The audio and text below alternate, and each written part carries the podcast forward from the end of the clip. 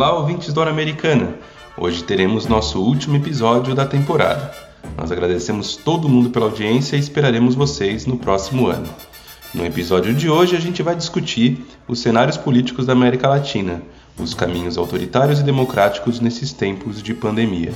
E teremos dois convidados hoje: a Silvia Colombo, que é historiadora e jornalista na Folha de São Paulo, e eu imagino que você, como nós, deve se informar sobre a região lendo os textos dela e, se não faz, devia. E teremos também o Matias Pinto, que é historiador e um dos apresentadores do podcast de política internacional Xadrez Verbal, que vem há muitos anos nos informando sobre o que ocorre no mundo, do Lesoto à Lituânia, passando, claro, pela América Latina, cujo mapa o Matias leva tatuado no braço. Antes da entrevista, vamos com Valdir. Ele vai trazer a dica de hoje. E é isso, vamos para o episódio.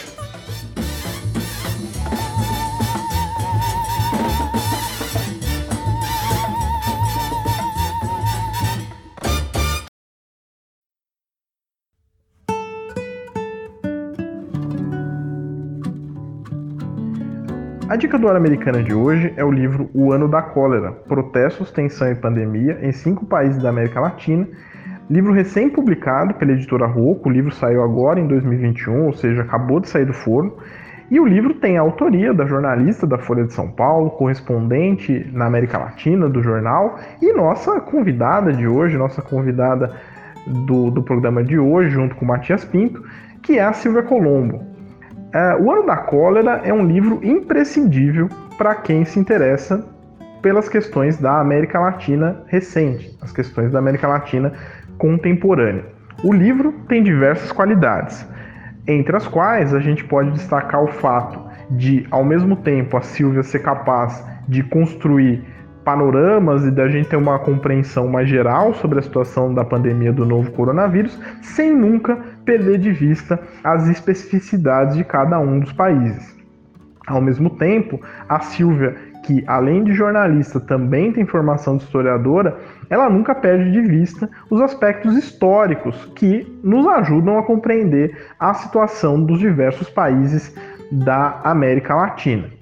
Embora seja um livro é, que, que, de alguma maneira, nos abra uma perspectiva mais geral sobre a pandemia no novo no, no nosso continente, é, é um livro que tem um destaque específico a cinco países, que são os protagonistas, digamos assim, de cada um dos capítulos é, dessa obra. Então, que países são esses sobre os quais a Silva se debruça um pouco mais? O Chile, a Bolívia, a Venezuela, a Argentina e o Uruguai. É, é um livro bastante interessante, com uma narrativa ágil e que demonstra um grande conhecimento é, da autora sobre os diversos países da região. Então, para quem se interessa por América Latina recente, por questões políticas, sociais da América Latina recente, e é, se interessa também saber como a pandemia afetou os diversos países latino-americanos, é imprescindível a leitura de O Ano da Cólera, Protestos, Tensão e Pandemia em Cinco Países da América Latina, de autoria da Silvia Colombo, publicado esse ano de 2021 pela editora Rocco.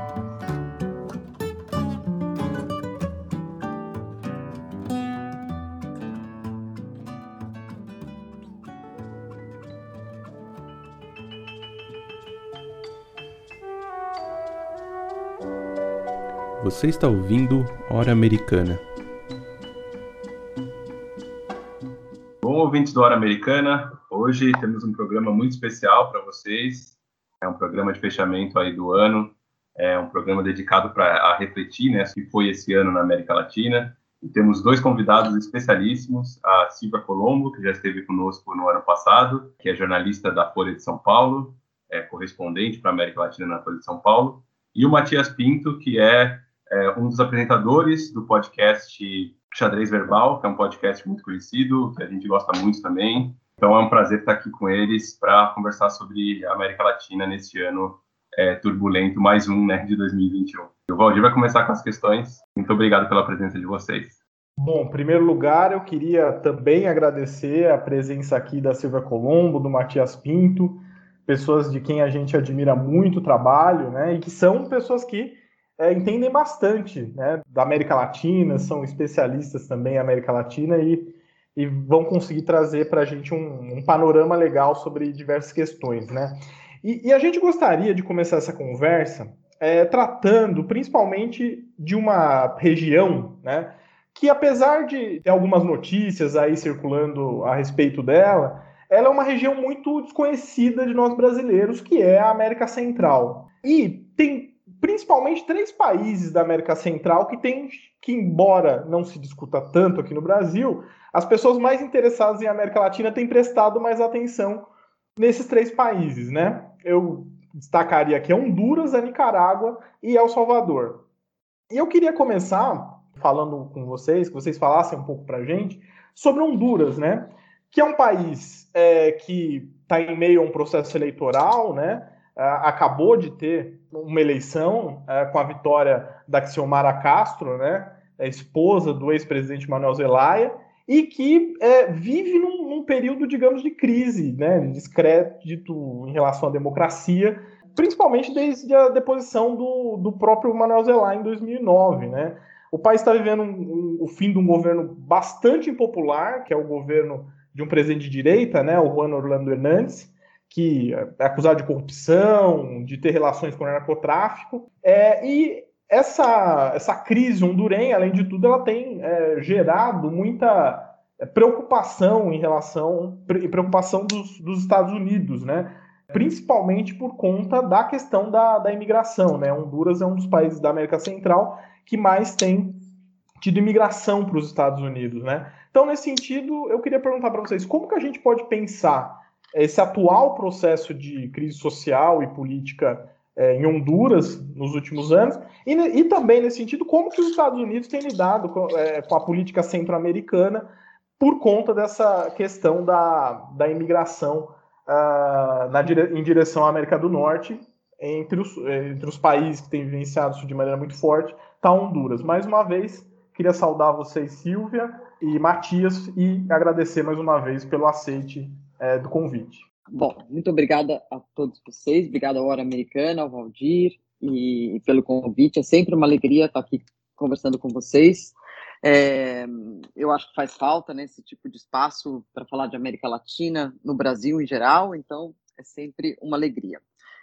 Eu acho que a América Central, é, de fato, não, não aparece muito na pauta aí da, da, do jornalismo internacional brasileiro e e, também não do, do, debate público brasileiro, né, de uma forma mais ampla, mas eu creio que isso vem mudando um pouco nos últimos tempos, até por conta de dessa crise de migração, né, que afeta os Estados Unidos, acaba virando notícia lá, e um pouco por efeito contaminação, vira assunto em, do ponto de vista mais internacional. Mas eu acho importante a gente lembrar que que essas crises da, da América Central, elas, é, elas remontam ali é, pelo menos aos anos 70 e 80, né? Se você pegar os países do chamado Triângulo do Norte, né, que não inclui a Nicarágua, mas sim Honduras, Guatemala e El Salvador, são países que estiveram mergulhados aí em conflitos, em, em guerra civil. Por conta disso, acabaram criando um fenômeno migratório muito importante para os Estados Unidos. Essas pessoas estando nos Estados Unidos, sem trabalho, sem é, papéis, sem documentos, acabaram formando gangues. Essas gangues, com o tempo, foram deportadas e voltaram para economias frágeis do, do, do pós-guerra civil na América Central. E isso fez com que nascessem ali as maras, né, ou, ou, se proliferassem as maras, que são as gangues, né, são facções criminosas, que deixam a, a região muito instável do ponto de vista de segurança, né, então, por sua vez, causa é, migração, causa instabilidade na economia, a economia não cresce, não avança, uma coisa acaba alimentando a outra, né? É um ciclo muito difícil de romper, ainda mais quando você tem um esquema corrupto ali na política e uma justiça que está dominada por esta, esse sistema corrupto e pelos cartéis de narcotráfico. Então, a situação do Triângulo Norte é bastante difícil, ainda que com, nos últimos tempos, por conta de políticas de governos de direita, os números de homicídio tenham reduzido, tenham sido reduzidos, ainda assim são muito altos, né?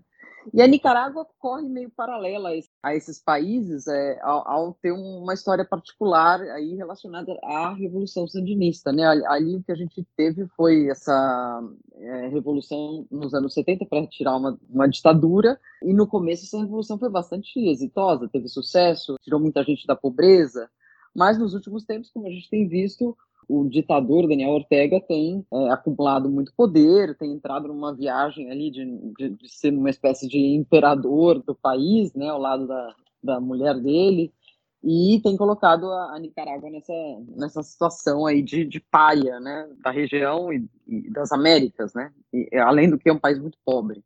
Enfim, não, não vou me alongar mais, acho que a gente pode puxar a conversa, continuar a conversa a partir daí. É, e novamente a, agradeço o convite, né? Inclusive estava é, trocando ideia com o Valdir aí nos últimos tempos, ele que é meu é, colega de ano lá na, na história USP, né? A gente entrou junto em 2006.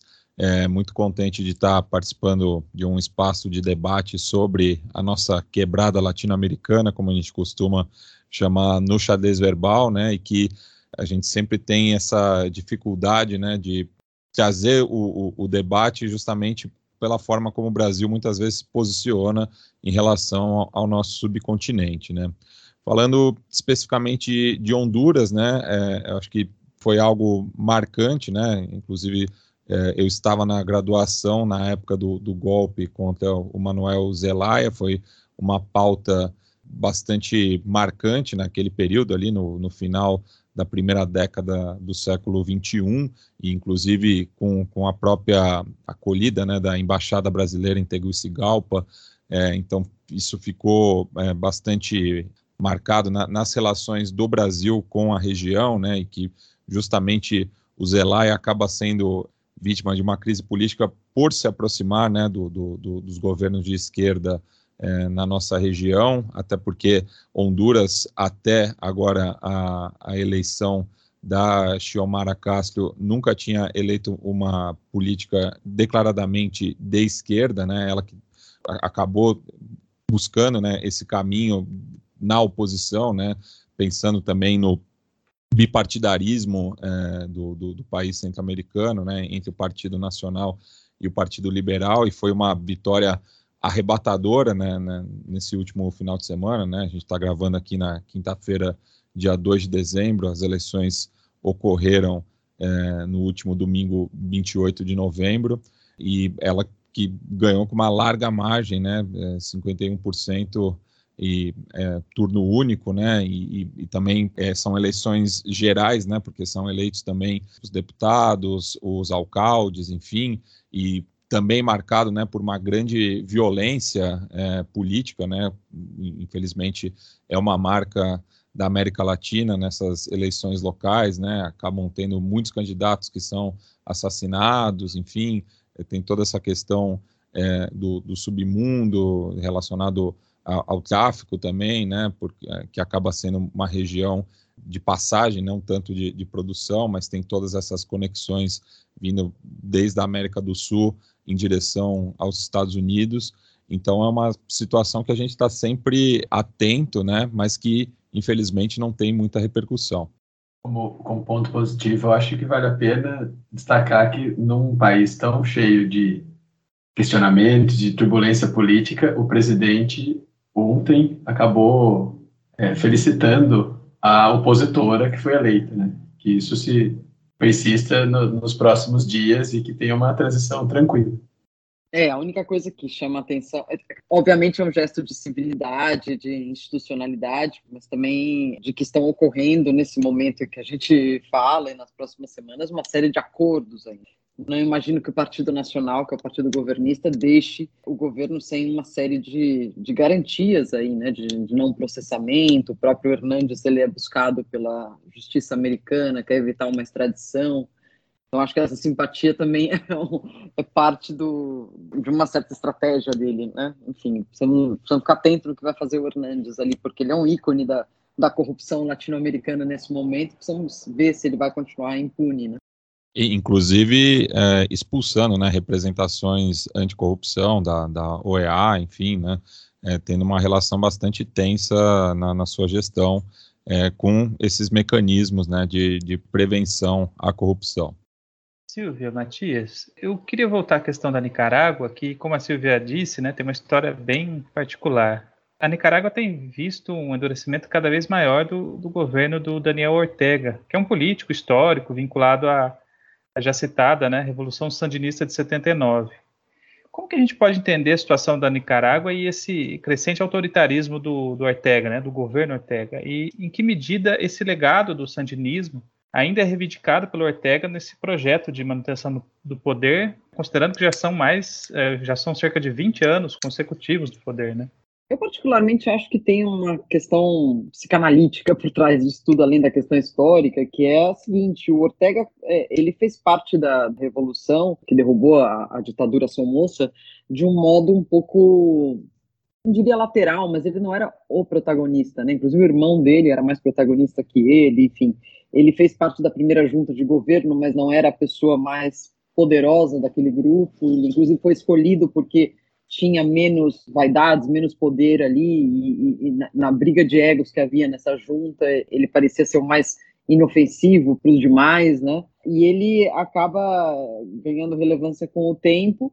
E quando ele perde a eleição para Violeta Chamorro, é, parece que isso foi um trauma para ele, bastante forte, bastante um trauma pessoal mesmo, porque ele antes disso era muito popular, tinha feito uma presidência popular e não imaginou que perderia para Violeta Chamorro, que também tinha participado da revolução, também tinha lutado junto à frente sandinista, mas que que representava nesse momento um governo talvez uma proposta um pouco mais liberal frente à proposta da frente sandinista, né?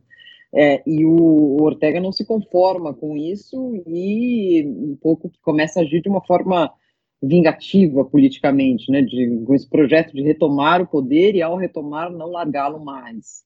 Né? Agora, quanto aos valores sandinistas, é preciso ver que todas as pessoas que justamente foram protagonistas da, da Revolução Sandinista, os líderes sandinistas, o Sérgio Ramírez, foi vice-presidente dele, é, a Dora Trellis, é, gente que inclusive ajudou a, é, é a, a tirá-lo da cadeia, que ajudou a, pessoas a irem ao exílio, enfim, líderes importantes da, da, da Revolução Sandinista saíram em algum momento da Frente Sandinista e fundaram outros movimentos, né, como o Movimento Sandinista, Movimento de Renovação Sandinista, enfim.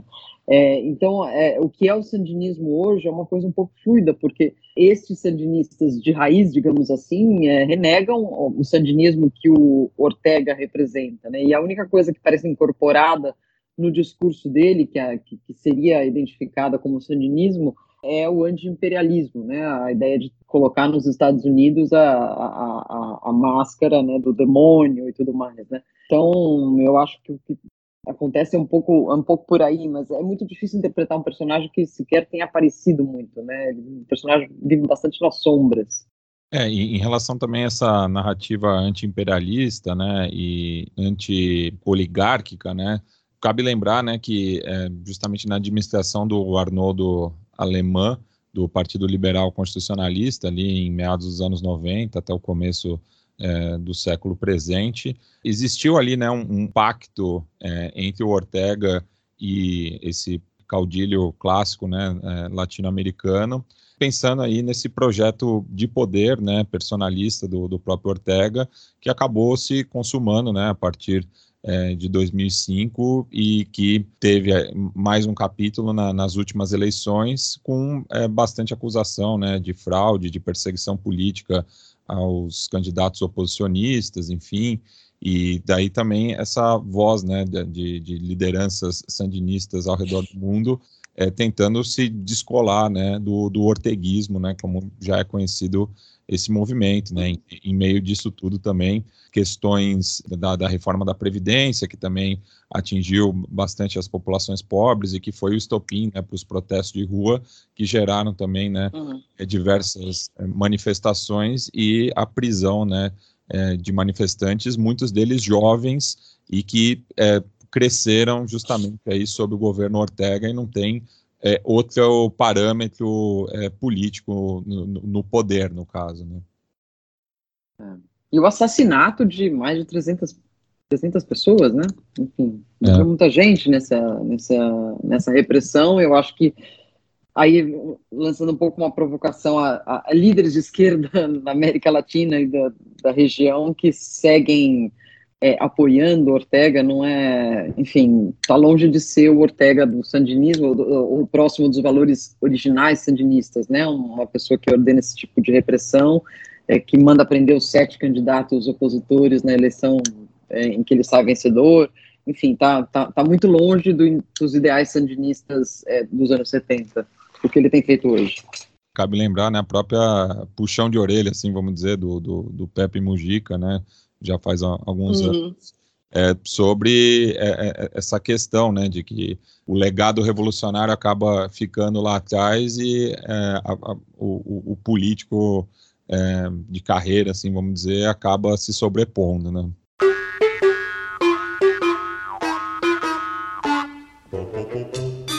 Oi, eu sou a Thaís. Oi, eu sou o Paulo e nós somos integrantes do Hora Americana. Gostaríamos de te convidar para conferir os conteúdos publicados nas nossas redes. Afinal, o episódio nunca acaba nessa horinha aqui. Muitas das temáticas e dicas mencionadas por nossos convidados e convidadas serão retomadas por lá, e praticamente todo dia tem postagem nova. Então é isso. Nos acompanhem também nas redes sociais do Hora Americana. Encontramos vocês lá.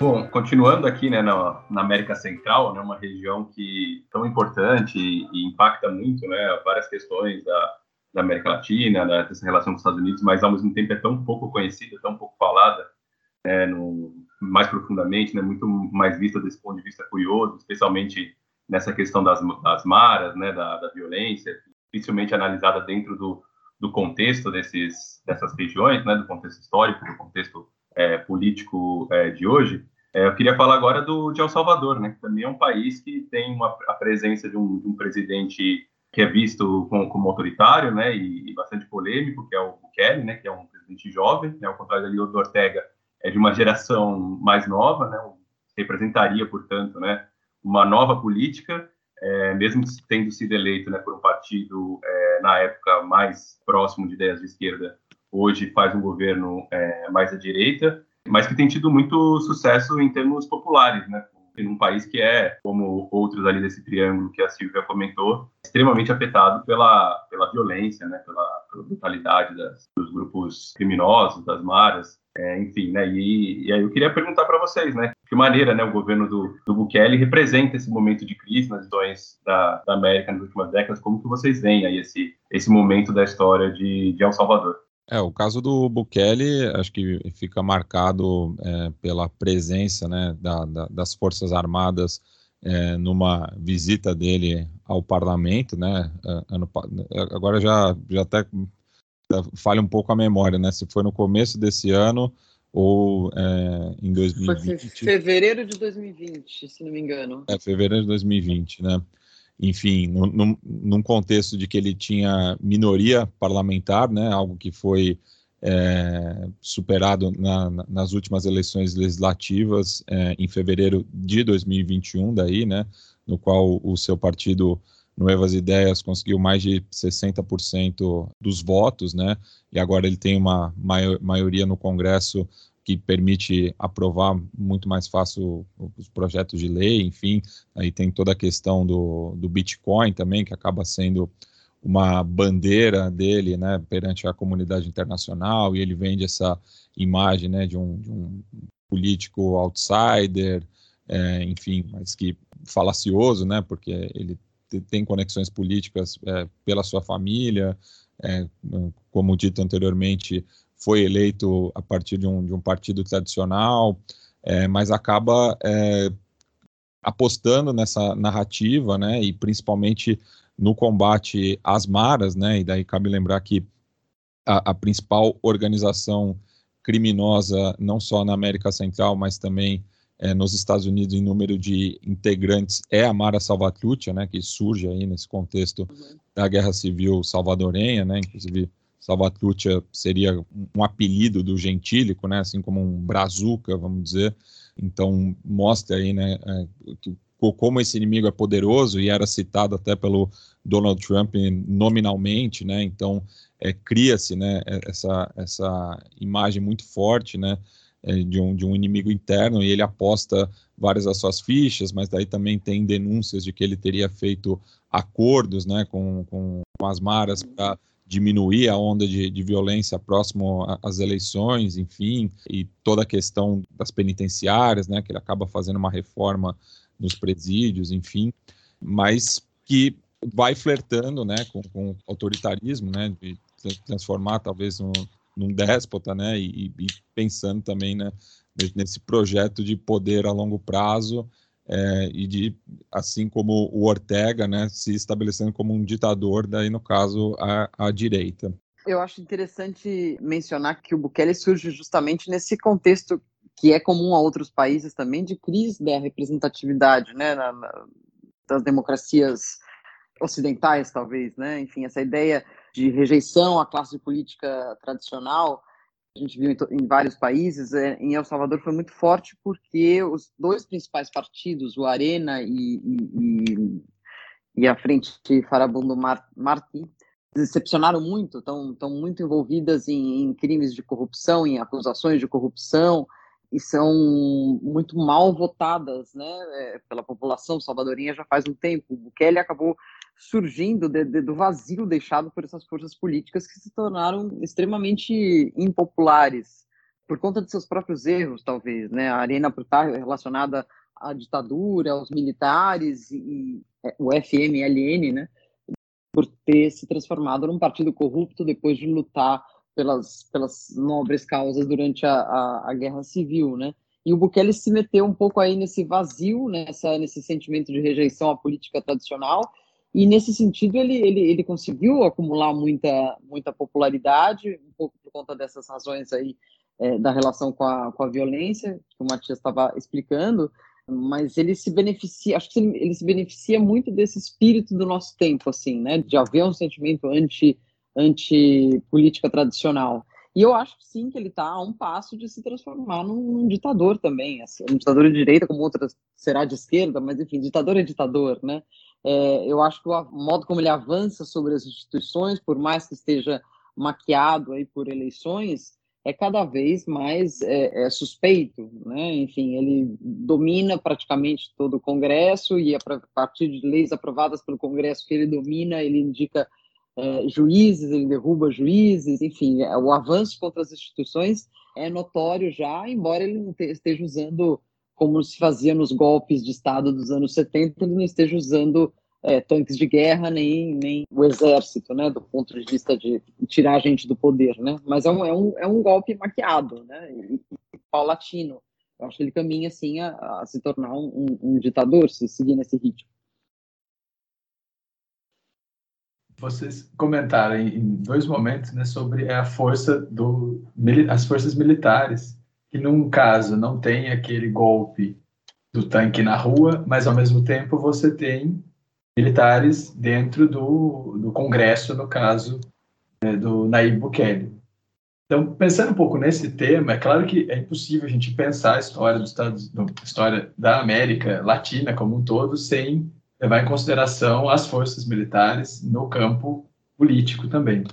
Mas se a gente for pegar os últimos anos, a gente dá para juntar vários exemplos de uma presença maior de militares, uma ocupação de espaços e de uma ocupação de cargos, inclusive, de, por parte de militares em vários países. acho que é, é evidente a, a, presença e a força, a influência dos militares, por exemplo, no governo Maduro, agora o exemplo de El Salvador, e a gente vem tendo nos últimos anos também algumas intervenções militares uma que é, foi bem marcante foi a do Temer declarando intervenção militar no estado do Rio de Janeiro.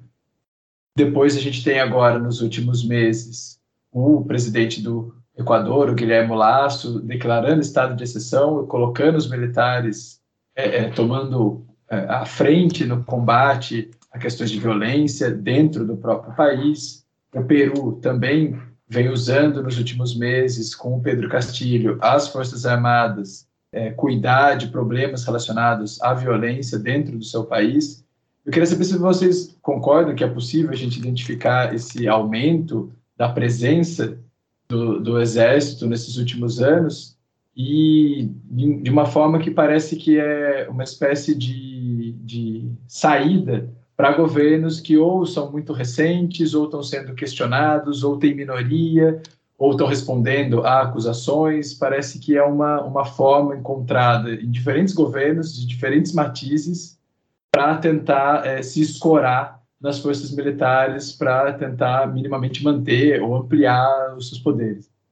É, Calil, até é curioso, né, essa pergunta, é, já que a gente está gravando um dia após né, a, a data simbólica do, do, do abolição do, do, exército na Costa Rica, né, que é outro país aí que formava parte da República Federal da América Central, né, assim como é, Nicarágua, Honduras, El Salvador e Guatemala, né, e que realmente na, aqui na, na, América Latina a gente tem sempre esse fantasma do, do militarismo na política, né? É, é uma coisa que a gente convive desde cedo e tem sempre esse pé atrás com as forças armadas, enfim, e com todos esses, exemplos que você passa do aparelhamento, né, do, dos militares por parte do, dos governos, justamente quando se sentem ameaçados, né, ou formação de milícias paramilitares, enfim, é algo que é uma tônica, né, nesses dois séculos aí de, de independência praticamente.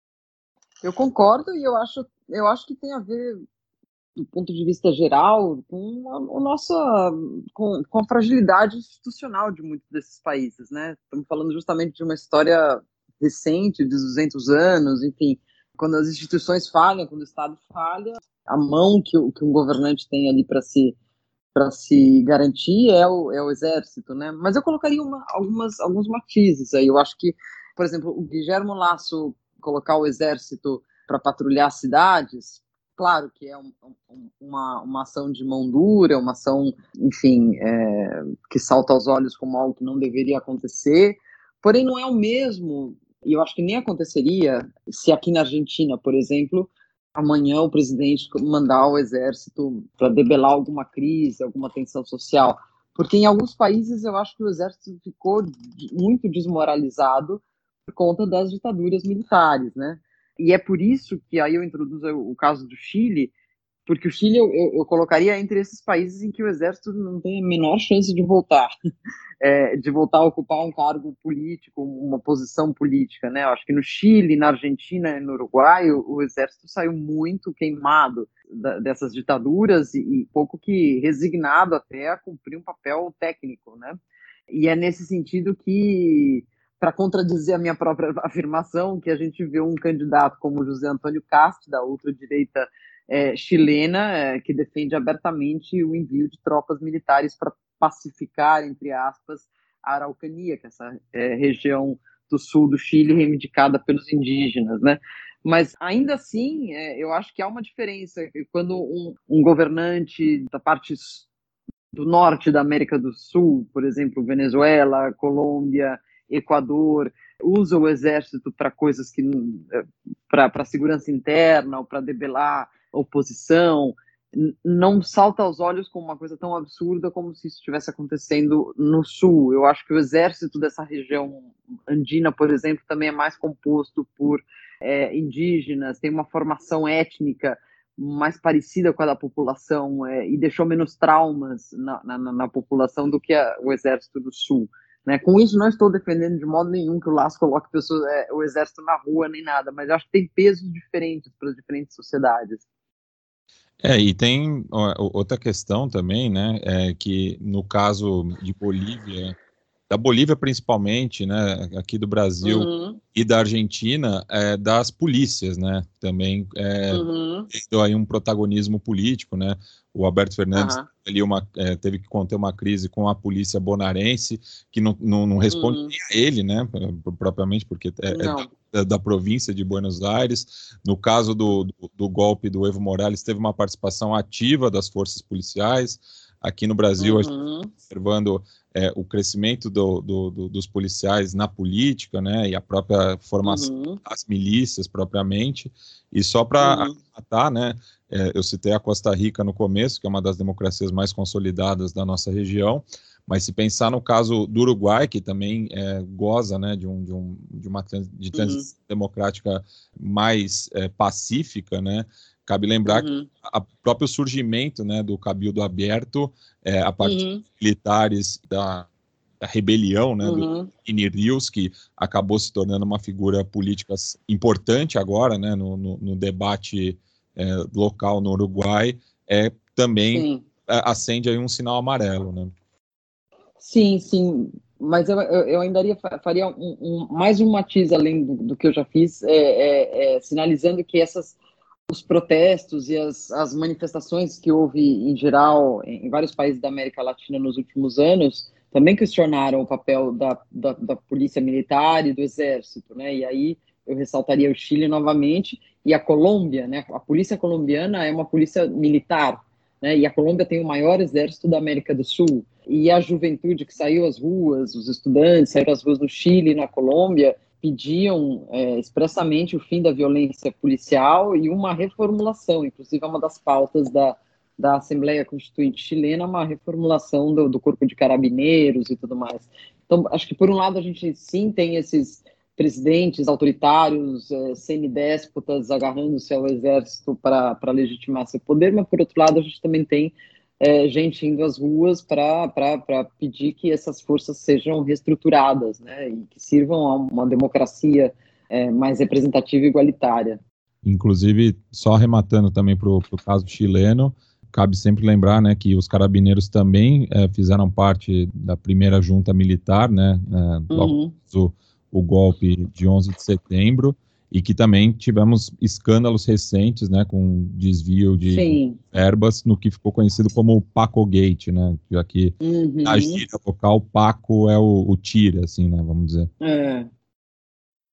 Bom, muito interessante as respostas de vocês sobre essa questão militar e muito interessante vocês estarem trazendo para a conversa o Chile, né, que sem dúvida é um dos países mais interessantes para a gente pensar várias questões presentes da América Latina. Né? E o Chile, que além de estar tá vivendo já desde 2019, desde o fim de 2019, manifestações de rua, como vocês mencionaram, e que questionavam né, as, as, heranças da ditadura do Augusto Pinochet, é, o modelo neoliberal para a economia. E a Constituição de 1980, né, o Chile é um caso muito interessante, se a gente for pensar, a Constituição até hoje é a Constituição da ditadura pinochetista, né, não diferente de outros países onde houve Assembleia Constituinte após o fim da ditadura, o Chile teve o seu processo de democratização, mas manteve a Constituição de 1980. E daí a gente tem esse, esse processo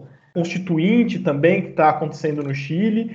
E ao mesmo tempo, né, me, me parece que esse processo que vem acontecendo no Chile desde 2019, ele entra também naquilo que, que você mencionou, Silvia, um certo cansaço e de um certo esgarçamento de um, de um do pacto político que vem sustentando a, a, a política chilena mesmo desde é, do fim da ditadura em 1990, né? A gente vê uma crise, por exemplo, dos governos da, da concertação, né?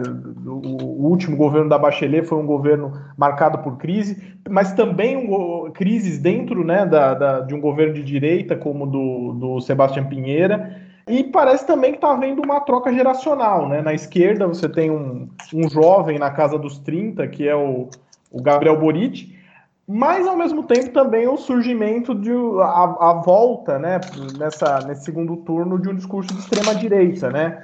Então, assim, o Chile tem vários elementos aí que nos ajudam a pensar a política atual, né? Crise do sistema representativo, gente na rua, Assembleia Constituinte. Como pensar essa, esse, esse processo né, no Chile é, desde as manifestações de, de 2019?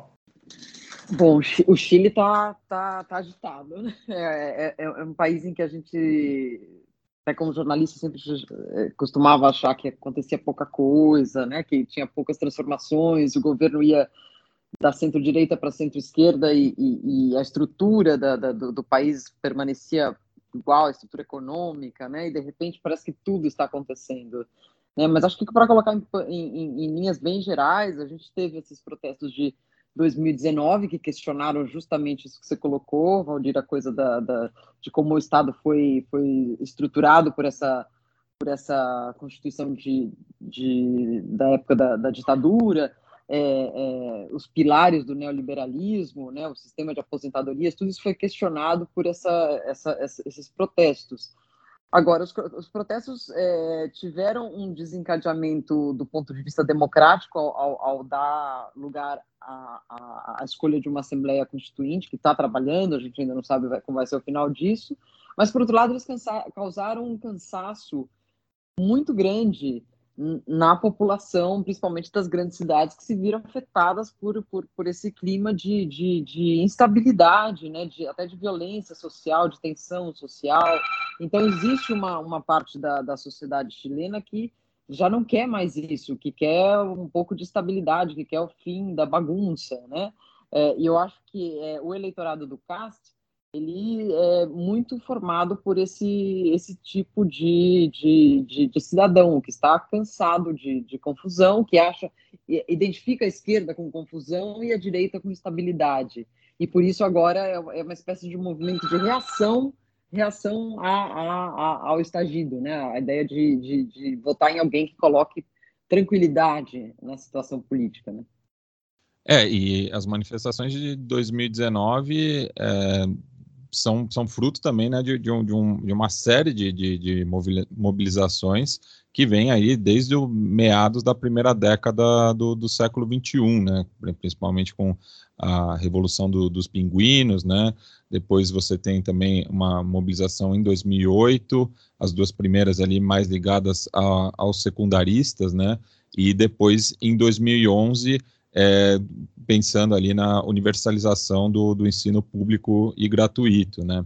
Então mostra aí uma formação, né, desses quadros e que acaba sendo representado agora pelo Gabriel Boric, né, como ele que era uma das lideranças é, em 2011, né, ligado à própria Universidade de Chile, que é, apesar de pública tem toda essa questão justamente vindo ali da, da Constituição de 1980, é, que são, são pagas, né, as universidades públicas no Chile, os, os, estudantes pagam mensalidade, daí tem toda a questão do endividamento e de grupos é, financeiros ligados também ao setor é, do, do, ensino privado e que daí acaba virando uma dupla dívida e que esse foi um, um dos, dos grandes é, motores aí da formação é, política é, dessa juventude que é, disse basta à, à Constituição de 1980 e todo o legado né, que, que veio depois,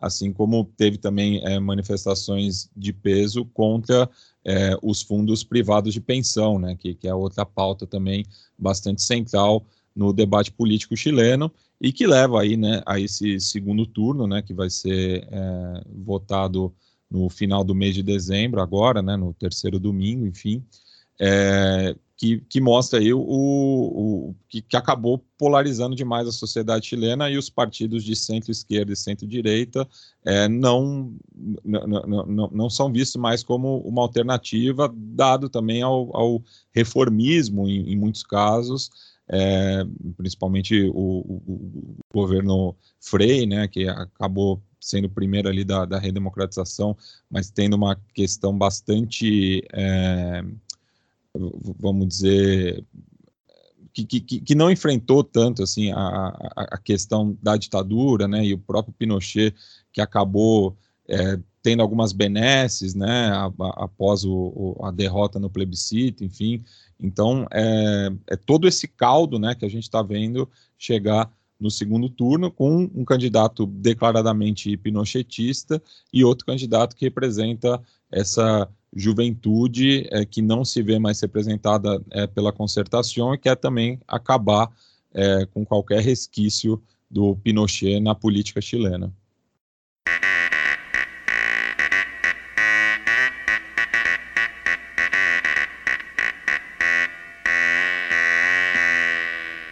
Você está ouvindo Hora Americana. Bom, Matias, Silvia, é, para a gente também pensar nesse, nesse ambiente turbulento, né, das, de crise política, a gente tem um fator aqui que nós não falamos até agora, mas que é um fator também, eu penso que é essencial para a gente é, pensar a América Latina no último ano, né? Que é a pandemia do, do novo coronavírus, que afetou de maneira muito forte é, o mundo, de maneira geral, mas a América Latina é, em particular, né? Nesse sentido, qual o impacto da pandemia uh, na América Latina, né? Em termos sociais, em termos sanitários, uh, em termos políticos e uh, que processos vocês acham que ela intensificou e quais processos ela, ela, ela retardou, né? E nesse sentido também, é, o que esperar uh, do subcontinente, o que esperar da América Latina no, no pós-pandemia, a gente aqui acreditando, né, que ela em algum momento é, vai chegar ao fim, né? A, a, gente acabou de, de saber da, da nova cepa, né, da, do, do coronavírus, né? Na Europa está se vivendo novos, novos casos, na África também. É, então, de que maneira a gente, a gente pode é, pensar essa, essa América Latina também no, no pós-pandemia, acreditando de maneira muito otimista que esse pós-pandemia virá em algum momento? Eu, particularmente, acho que a gente vive. A América Latina, desde o começo da pandemia, era o que a gente chama hoje nesse glossário, nessas expressões que a gente aprendeu a usar né, durante esses últimos dois anos já era um com comorbidades, né? Ou seja, tinha é, características que iam tornar a, a pandemia um assunto gravíssimo, né? A alta informalidade, a pobreza, é, um sistema hospitalar muito menos é, favorecido que os dos países desenvolvidos, a falta de acesso aos mercados para conseguir as boas vacinas, né? Ou vacinas mais eficientes. Então, a América Latina já vinha é, com um monte de. Ai, perdão, tive que subir uma escada correndo. É, a América Latina já vinha com várias dificuldades, entrou na pandemia com dificuldades, né? E eu acho que nesse sentido, a pandemia é, agravou vários índices é, sociais, econômicos, e representa um grande desafio agora essa retomada, né?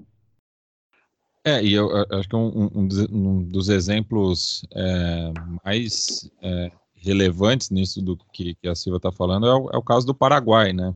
Que teve uma resposta é, satisfatória no começo da pandemia, lá em março de 2020, porque enfrentava um surto de dengue, né? É, então, uhum. mo mostra aí, né, como que a, a pandemia ela veio é, para botar em prova, né? Próprio sistema de saúde da, da, da América Latina, que colapsou em diversas partes, o, em muitos momentos da pandemia, é, a nossa região foi o epicentro, né, por conta da, das altas taxas de contágio e de óbitos, né, e daí você tem o, o caso do Peru também, que é um país que, justamente por estar numa crise institucional, é, acabou é, fazendo aproximando mais o, o, os números da realidade, né, e acabou se tornando o, país com uma das mais altas taxas de letalidade por conta da pandemia, devido a diversos fatores, né, é, por conta principalmente da distribuição de, de alimentos no país andino, né, então, enfim, a pandemia ela veio para mostrar, né, como o, a, a, a nossa região ela é incipiente em muitos aspectos, e principalmente na saúde, e que colocou em xeque a maioria do, do, dos governos é, presentes. vista político, enfraqueceu muito os governos que estão né, na, no governo. E, e, nas eleições que a gente viu, tirando a Nicarágua, os governos que já estavam tiveram muita dificuldade de se reeleger ou tiveram dificuldade de, de seguir no poder. Né? Na, a crise recente argentina mostra isso. Né? também. É, e, e, no caso da Nicarágua é curioso também por conta do negacionismo, né, a lá Belarus, né, também. A entrevista está sendo ótima, né, mas a gente precisa caminhar para o final dela, né.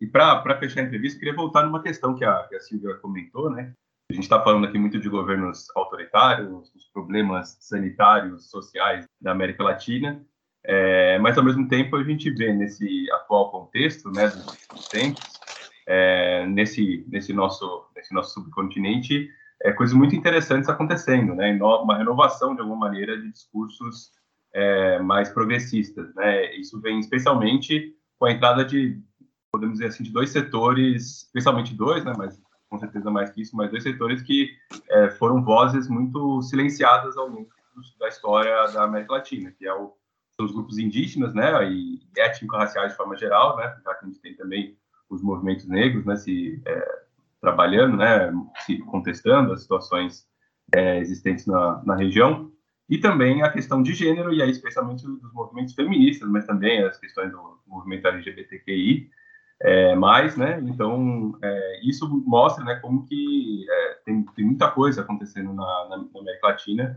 e que não apenas é, todos esses problemas e essa continuidade de, de governos autoritários e, e, e, problemas sociais, né? Eu queria perguntar para vocês como que, acho que tem, tem um exemplo, né? Só para é, deixar um exemplo muito claro disso que foi a legalização do aborto na Argentina, que envolveu um movimento, um debate muito intenso na sociedade argentina.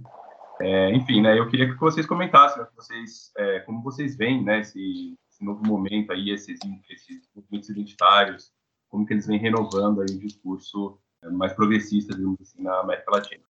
Eu acho, eu acho que essas questões que, que, que vocês levantaram, elas são a, a marca né, da, da, chamada nova esquerda. Né? Eu acho que a gente tem vários movimentos no Chile, na Argentina, é, é, na Colômbia, no México, é, que é, se definem é, principalmente por esse, essa, essa, esse conjunto de bandeiras, né, que são as pautas de gênero, as pautas identitárias, digamos assim, né, direitos da mulher, é, diversidade, minorias, no caso do Brasil, do movimento negro, no Chile, a gente vê isso de modo intenso aí na, na Assembleia Constituinte, que tem uma participação grande de indígenas, e a, a presidente da Assembleia é uma mulher mapuche, que seria uma coisa bastante pouco usual se fosse há 10, 20 anos atrás, né? Então eu acho que são bandeiras dessa nova esquerda, sem dúvida nenhuma. Agora, a gente tem que ver como é que essa nova esquerda também vai se relacionar com a antiga esquerda, né? No caso do Chile, que eu vim acompanhando, porque eu tive lá, o Gabriel Boric está com dificuldades de conseguir fazer alianças dentro da própria esquerda tradicional, não por conta das pautas identitárias, mas por conta de, de certo comportamento um pouco mais de arroubo, um pouco mais de, de, menos diálogo, né, de culpar um pouco a geração anterior por ter pactado com a direita, né? Então tem como toda briga de, de gerações, né, como toda troca de gerações, os pais é, é, e os filhos estão em fricção, né? Em alguns países, acho que o Chile é um, é um exemplo claro disso, né? É, mas a chegada dessas pautas e que elas ganhem força e se transformem em políticas, como estão está acontecendo em vários países, é muito bem-vinda, né? E tomara que isso se espalhe para toda a região. E é uma situação que traz um pouco de, de alento, né? Ainda mais pela situação política aqui no Brasil, né, no, no qual esse debate ainda está engatinhando, né, você já vê no, nos outros países, né, essas lideranças conseguindo respaldo popular, enfim, essas pautas indo para frente. Então, eu acho que é, um, é uma situação que, que, é sempre a gente bom estar tá de olho ali do, do outro lado da fronteira para tentar adaptar aqui para a nossa realidade. Não estava no cronograma aqui, né, no roteirinho, mas como ainda tem uns minutinhos, a gente poderia fazer uma pergunta para vocês de dica de filme, livro, enfim, sugestões que vocês acham que vale a pena para ajudar a entender um pouco a América Latina? Eu tô lendo, eu tô lendo um livro que eu estou gostando muito, um livro de crônicas de um, um grande cronista argentino que é, mora na, na Espanha, que se chama Martín Caparrós que talvez vocês conheçam, ele escreve muito de futebol também, mas esse livro de crônicas especificamente é sobre cidades latino-americanas que ele visitou. Chama-se Em América. É, é até um, um, pouco, enfim, para a gente refletir um pouco o, o, Brasil, porque ele, ele não, não, justamente, ele não inclui o Brasil na, na, América Latina dele, porque ele faz um recorte aí dos países de língua hispânica, dos países que, que se percorre é, com uma certa identidade cultural que ele não vê no Brasil. Por isso que ele chama de Em América, com acento tio em cima do N, né? É, mas é um livro muito bem, muito espirituoso, muito um olhar muito arguto, muito é, detalhista para como se vive em grandes cidades da, da, da, América Latina hoje. Então, tá a cidade do México, tá Caracas, tá Buenos Aires, tá Bogotá. Eu estou adorando, assim, estou gostando bastante. Não, não, é um livro de história, porém faz uma, uma,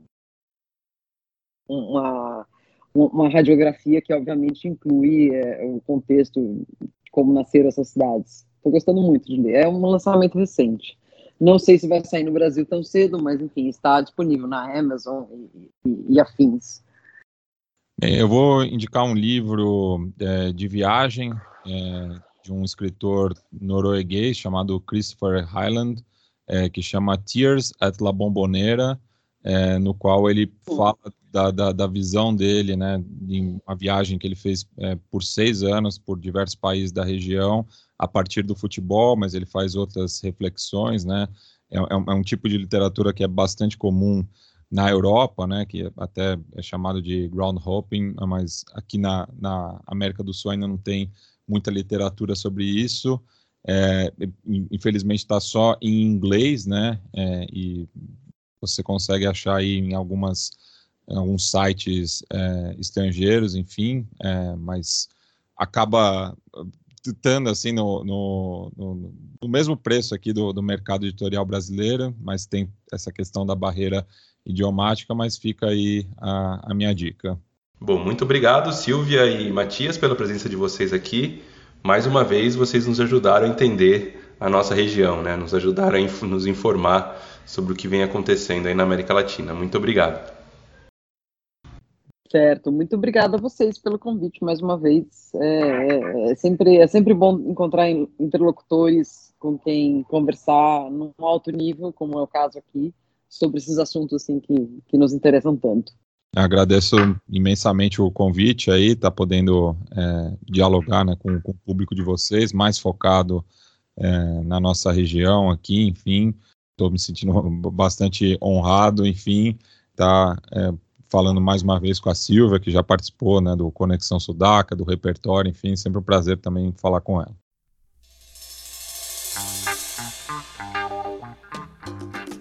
Aqui termina o podcast Hora Americana.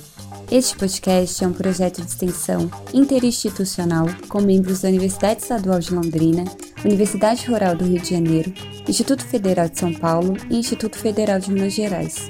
O Hora Americana tem produção de Luiz Cailil, Caio Pedrosa, Valdir Santos Júnior e Rodolfo Santos. Edição de Caio Pedrosa e Naeli Gomes. Divulgação e produção de conteúdos para as redes sociais de Thaís Rosa e Paulo Gomes. No episódio de hoje você escutou as músicas Solamente Uma Vez e Quizás, do Agostinho Lara e Oswaldo Ferrez, tocadas por Yamando Costa e Guto Virti. O Hora Americana pode ser escutado nas principais plataformas de podcast e também na rádio e TV Unicamp. Aqui termina a segunda temporada do Hora Americana. Voltaremos no próximo ano com mais episódios sobre a história das Américas. Até lá!